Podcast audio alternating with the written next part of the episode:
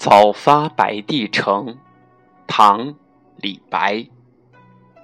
朝辞白帝彩云间，千里江陵一日还。两岸猿声啼不住，轻舟已过万重山。早发白帝城是唐代伟大诗人李白在流放途中遇赦。返回时所创作的一首七言绝句，是李白诗作当中流传最广的名篇之一。诗人是把预设后愉快的心情和江山的壮丽多姿、顺水行舟的流畅轻快融为一体来进行表达。诗歌描绘的画面是：清晨朝霞满天，我就要踏上归程，从江上往高处看。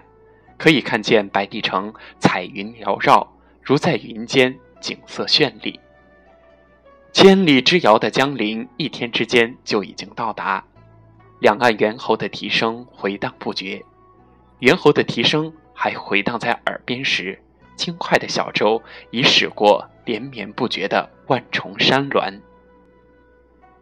全诗无不夸张和奇想，写得流利飘逸。惊世骇俗，但又不加雕琢，随心所欲，自然天成。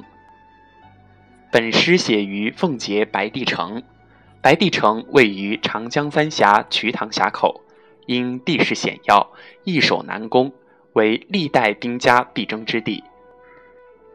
白帝城历史文化悠久，自古以来，无数文人墨客，如李白、杜甫、刘禹锡、白居易、苏轼。陆游都曾寓居于此，在这里留下大量华章和无数诗篇，因此享有“诗城”之美誉。李白朝辞白帝城，奉节从此朋友多。